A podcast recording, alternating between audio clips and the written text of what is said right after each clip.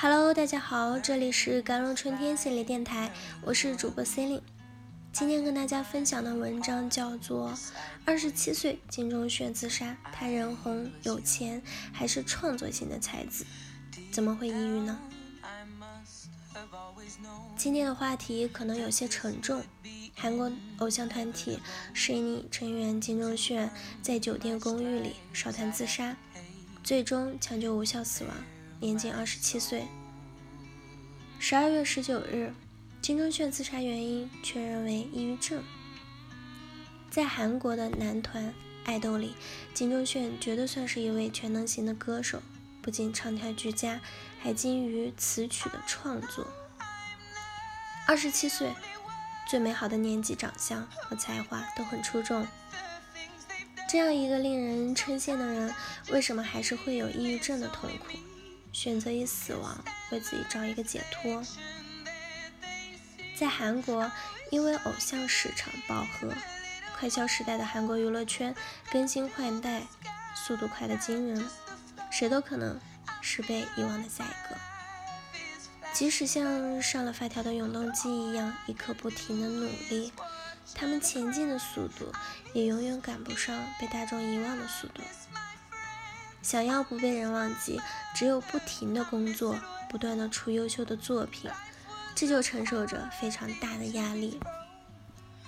越来越担心自己达不到粉丝及公司的期待，想要做得更好，但却怕自己能力不足。金钟铉又是个对自己要求很高的人，他曾节目里说自己想要成为艺术家，但是代价就是要比别人更敏感。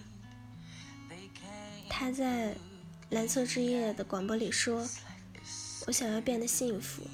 这半年对于幸福想了很多。我的个性就是容易折磨自己，这样的人很难幸福的。但是可以得到成长。”五月，他接受采访时还说：“基本上是个厌世的人，从小就经常表达自己的抑郁，现在也一样。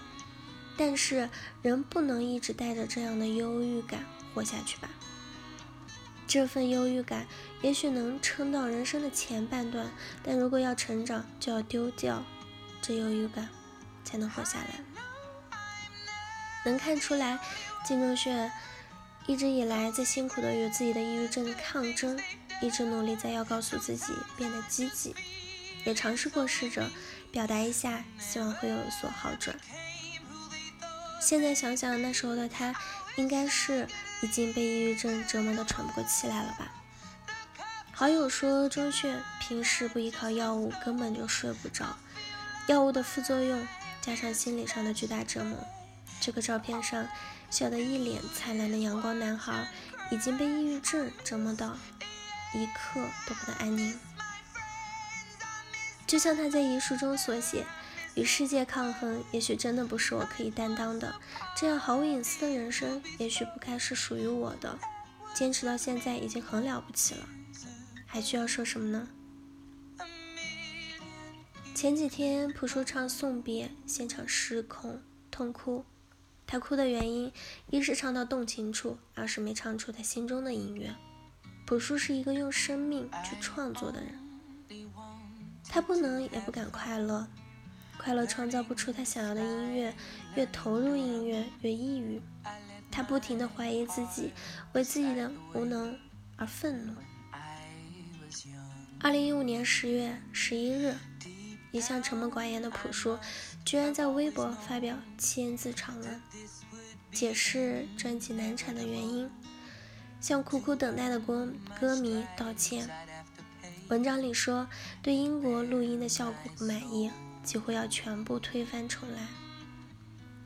在生如夏花长达四个月的重读期，面对主持人两个多小时的采访，朴树始终是用“嗯啊”两个音节来做回答。回到公司后，面对工作人员的询问，更是置之不理，呆若木鸡。宣传人员不得不接受朴树抑郁症的事实，取消了全部的宣传通告。直到朴树恢复，好在朴树得到了大家的理解和包容，现在的他还有宣泄的可能。那些看上去成功快乐的人，不代表没有抑郁的权利。现代的人崩溃是一种默不作声的崩溃，看起来很正常，会说笑，会打闹，会社交，表面平静，实际上心里的糟心事已经积累到了一定的程度，不会摔门砸东西，不会流眼泪或者歇斯底里，但可能某一秒突然就积累到了极致了，也不说话。也不真的崩溃，也不太想活，也不敢去死。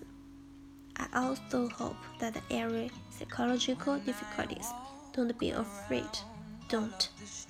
You really didn't do anything wrong. Don't give up to seek help.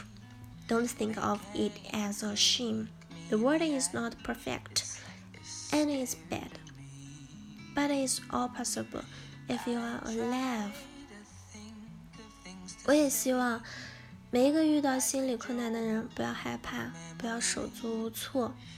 你真的没有做错任何事，千万不要去放弃，去寻求帮助，不要把它想成羞愧的事情。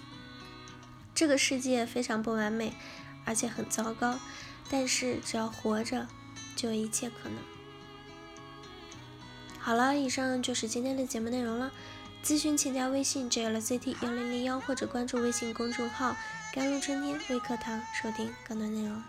感谢您的收听，我是 c e l i n e 我们下期节目再见。